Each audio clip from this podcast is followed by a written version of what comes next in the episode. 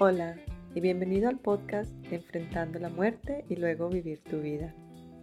Podríamos decir que muchos de nosotros, si no todos, nos hemos enfrentado a una forma de muerte. Podría ser una amenaza física o emocional. Este podcast trata sobre la vida, la muerte y lo que puede suceder en el medio de estas dos. Mi nombre es Andrea Costa Duarte de Fang y seré tu anfitriona en este viaje. Unas notas para tener en cuenta antes de empezar. Yo no tengo formación en psicología, salud mental o cualquiera de las áreas que tratan de explicar nuestro cerebro y nuestros comportamientos. Solo me gusta hablar de ello y como sobreviviente de cáncer de mama, ingeniera, diseñadora web, profesora de yoga y artista, intentaré darte otra perspectiva sobre los diferentes temas que he encontrado interesantes y cosas sobre mis propias luchas. Quiero recordarte que cualquier consejo que creas que te estoy dando, te sugiero que lo estudies y verifiques por tu cuenta. Este podcast también lo hago en inglés y está disponible por si quieres escucharlo. En este episodio hablaré sobre cómo reaccionamos cuando recibimos una mala noticia o un mal diagnóstico o unos resultados no tan buenos. Quiero reconocer las emociones iniciales que podríamos sentir con la esperanza de que nombrarlas sea un paso para enfrentar la vida, mostrando nuestra vulnerabilidad de pronto, enfrentando esos miedos que podamos sentir y dar un paso adelante de alguna manera. También compartiré cómo me diagnosticaron con cáncer de mama y mi reacción inicial. En primer lugar, quiero decir que todo el mundo maneja las noticias, ya sea un diagnóstico de salud, la muerte de un ser querido o cualquier otra noticia devastadora de diferentes maneras. Y quiero reconocer y respetar que todo el mundo tiene su propio derecho a elegir con qué emoción identificarse. ¿Cuál es la emoción inicial que sientes al recibir malas noticias usualmente? ¿Cuál es ese rango de emociones fuertes al recibir un mal diagnóstico? ¿Es incredulidad, miedo, tristeza, ansiedad, ira, un poquito de todas.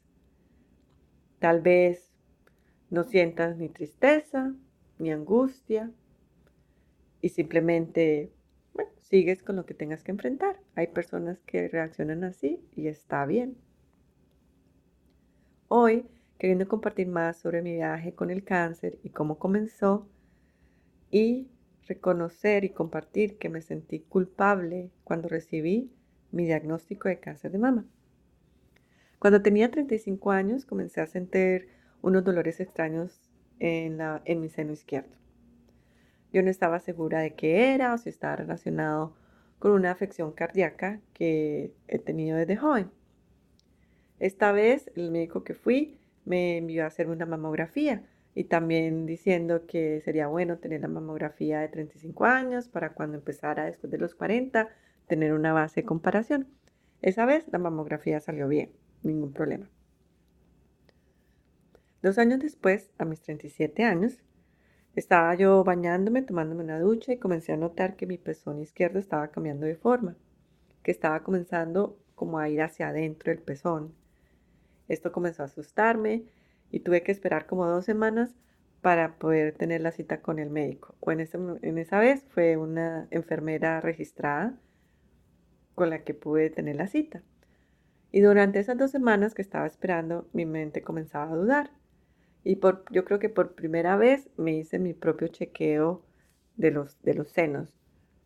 No sé por qué, yo nunca lo hacía por mi propia cuenta, yo siempre esperaba ver al doctor en esas citas para que yo me revisara, no sé si era por miedo o por no saber, en fin, no lo hacía.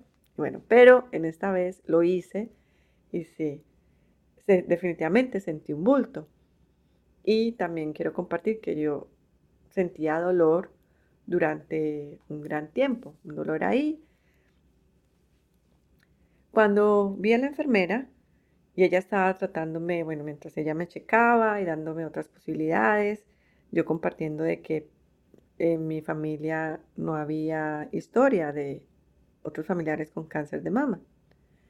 ella me mandó a hacer una mamografía y bueno, necesitaba esperar los resultados.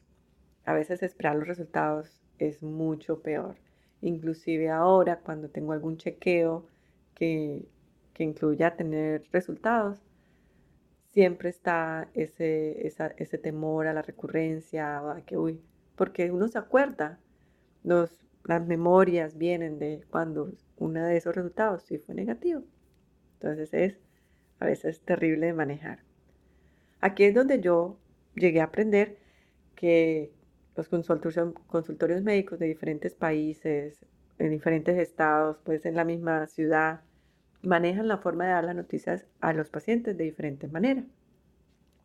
En mi caso, hubo un problema de comunicación entre donde me hice la mamografía y el consultorio.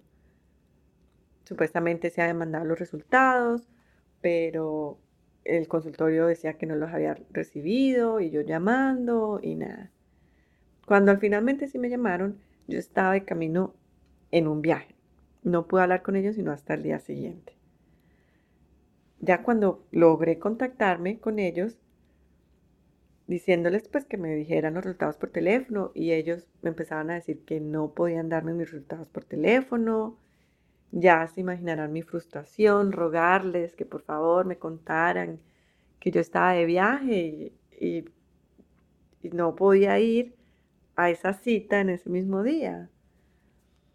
Y esto a veces lo hacen porque a algunas personas no les gusta recibir los resultados por teléfono y fueron algunos días largos, entre yo tratando de disfrutar mi viaje, pero al mismo tiempo sentir pues que estaba como en el limbo, entre tratar de ser positiva, oh no, sí, pues va a salir todo bien, pero empezará también los pensamientos negativos y a no llorar todo el tiempo.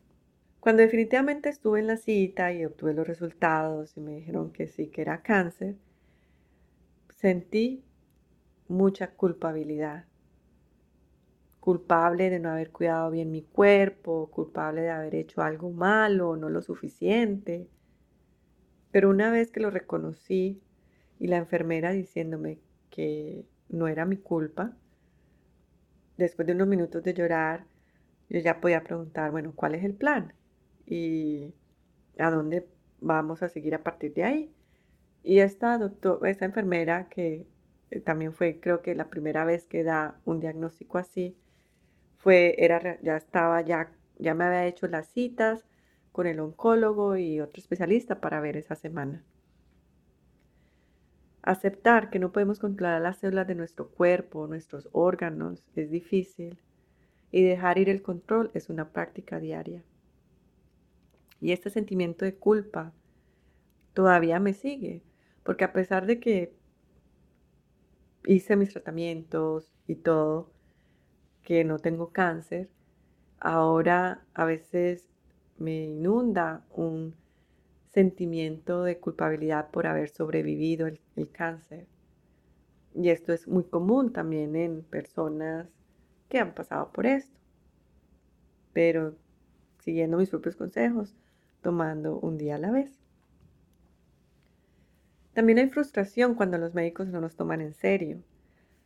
Y a veces es difícil saber si uno tiene otras opciones de buscar otros doctores, otra ayuda o de tener paciencia, de seguir insistiendo hasta que la vida nos presente un doctor que, que nos escuche y nos tome en serio. Y cuando esto pasa, sí va a haber unos momentos en que uno va a reconocer uy, pero si llevo tantos años con estos otros doctores. Bueno, reconocerlo, pero dejarlo ir, no crear ese rencor, porque viviendo en el presente, bueno, ¿qué podemos hacer? Este doctor si está haciendo algo, bueno, si pasó en este momento, por algo será, y seguir adelante. ¿Hay alguna importancia en abrirse a los demás cuando uno está recibiendo estos diagnósticos o está pasando por estas situaciones de noticias negativas y difíciles? ¿Es importante? Yo empezaría con un sí y un no. Un sí porque, bueno, dicen que uno guardarse todo tampoco es saludable, que hay que expresarlo, dejarlo salir. Y un no porque a veces uno no quiere compartir si uno no está en el área o con las personas indicadas. Entonces, ¿qué hacer cuando no te gusta compartir tus luchas con la gente? Las cosas que enfrentas. Primero, reconozcamos que no tenemos que compartir nuestros problemas con todas las personas que conocemos. Pero según mi experiencia, si sientes que estás ansioso con algo, si estás deprimido, podría ser bueno para tu salud mental a menos abrirse a una persona. Pero hay que ser inteligente en quien uno elige. No es recomendable abrirse emocionalmente con una persona que también está pasando por algo difícil o una persona que de pronto tiende a ver lo negativo. No es bueno porque entonces lo van a hacer a uno sentir peor. Entonces hay que ser inteligente en quién escoger, porque es tu elección con quién compartes tu viaje de vida y cómo lo compartes. Personalmente a mí no me gusta compartir mis luchas. Y no me gusta compartir cuando me siento mal de algún diagnóstico. Pero he tenido la suerte de que la persona que elegí para ser mi compañero de vida, esta persona, mi esposo, él está abierto a, hablar de diferentes cosas de la vida, nos apoyamos mutuamente y me ofrece perspectivas diferentes. Pero también tenemos palabras de código de cuando yo no necesito su consejo o cuando no lo quiero, que simplemente quiero que me escuche. Pero esto toma paciencia. También es tu elección si quieres compartir en Facebook o en Instagram o en cualquiera de estas plataformas. A mí me tomó casi dos o tres meses compartirlo en Facebook y lo hice ya cuando primero al principio, en las dos primeras semanas de mi diagnóstico, escogí algunos familiares y amigos de los cuales sí llamaba por teléfono y les contaba. No fue a todos y no fue todos en un mismo día, sino poquito a poco porque contar la misma historia todos los días iba a ser más difícil. En Facebook al final decidí compartirlo cuando ya me dirigía a la segunda cirugía, pero te, te recuerdo, tampoco lo tienes que compartir de esta manera. Y lo hice porque se me estaba presentando una oportunidad para algo que quería hacer más adelante y creía que iba a ser una buena plataforma para compartir con todos los amigos y familiares, ya que mi familia es numerosa y tengo amigos tanto en diferentes países. Entonces hay una gama de emociones que voy a hacer una lista y voy a sugerir de pronto una cosa que puedas hacer al respecto, pero digo, es algo que sugiero, no tienes que hacerlo, pero de pronto te puede ayudar. Una de las primeras emociones es incredulidad, como negación. Aquí lo único que puedo decirte es, bueno, tomarse unos días de por qué lo ves así, de no ignorarlo tampoco. De pronto te sirva o reconocerlo de que estás en negación sientes miedo o ansiedad. ¿Cómo liberas el miedo? Para mí, cuando he sentido mucha ansiedad, intento sacar hace sea 20 minutos y medito, pero busco una meditación en YouTube guiada, por ejemplo, acerca de cómo mantener la calma. Y la, me acuesto, pongo mis audífonos y la escucho por 20 minutos o puede ser una más larga. Hay también de 10 o de 5 minutos pero usualmente siento que las de 20 minutos como que me resetean mejor. ¿Tiendes a sentirte culpable o con ira y reproche? Aquí te pregunto, ¿con quién estás realmente enojado? ¿Con la vida? ¿Con Dios? Si crees en Dios, contigo mismo. ¿Qué necesitas para llegar a, a sentir una paz? Aquí te invito a que practiques dejar ir las cosas poco a poco. Hay veces una de las emociones que sentimos es tristeza, tristeza por la pérdida, por los cambios que vienen. Ábrete a pensar que el tiempo sana y la vida es un péndulo. A veces nos sentimos bien, otras veces ese péndulo se mueve y no nos sentimos tan bien. ¿Sientes soledad? Si es así, una de las cosas que a mí me sirvió, porque a veces, por ejemplo, a pesar de que yo tenía, tengo una familia y unos amigos que me apoyan, no conocía a nadie que hubiera pasado por cáncer de mama.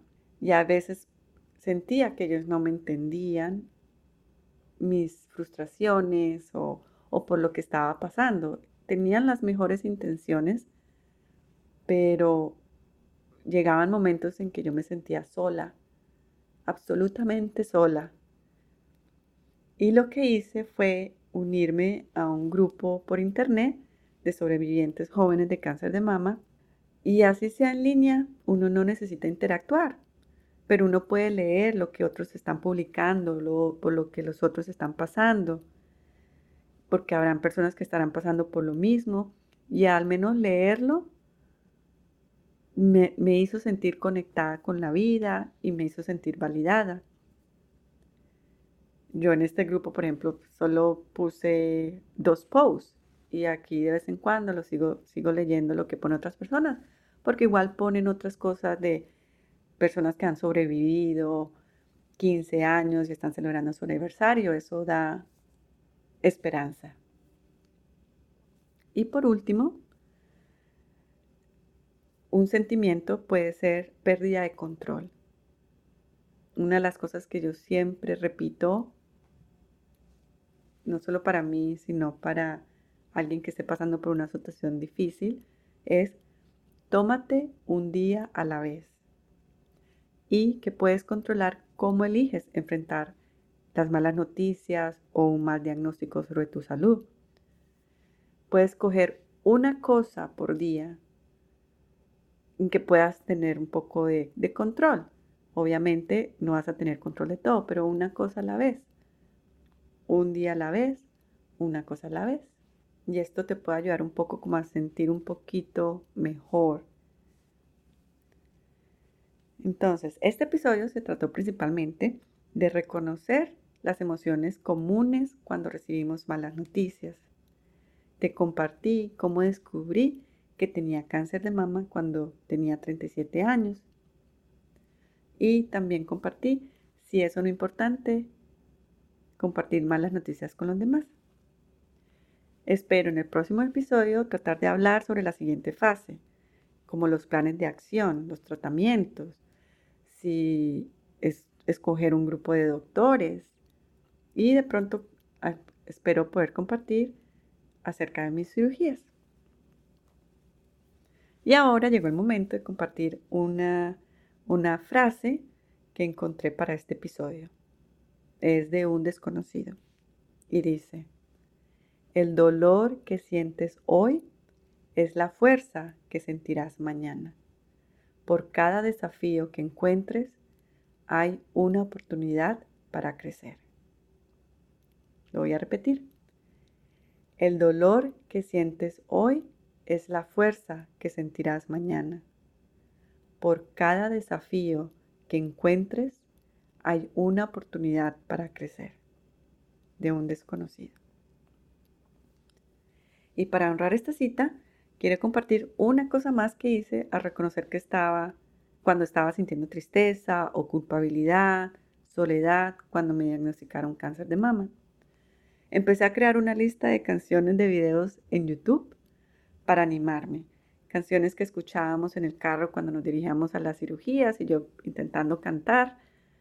Canciones que escuchábamos cuando era la primera quimioterapia o, radioterapia.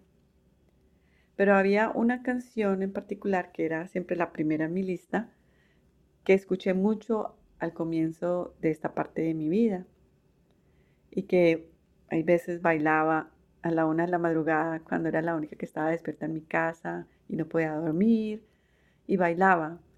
Intentaba cantar en silencio para llorar y darme esperanza. Es una canción de Pharrell Williams, se llama Happy. Y una de las frases que más me gusta de esta canción es, mi nivel es demasiado alto para derribarme. Nada puede derribarme. Más o menos así es la traducción. Si quieres, puedes compartir este episodio si crees que puede ser útil para alguien que conozcas. Cree también una página en Facebook por si quieres mantenerte informado de cuando salen episodios. Lo puedes buscar en español como Enfrentar la muerte y vivir la vida. O si utilizas Instagram, puedes buscar por la cuenta Enfrentar la muerte y vivir la vida, donde cada vez que pongo los episodios los promociono o los pongo en estas plataformas, enviando tranquilidad y salud al mundo y especialmente a ustedes que se tomaron el tiempo de escuchar, de estar presentes.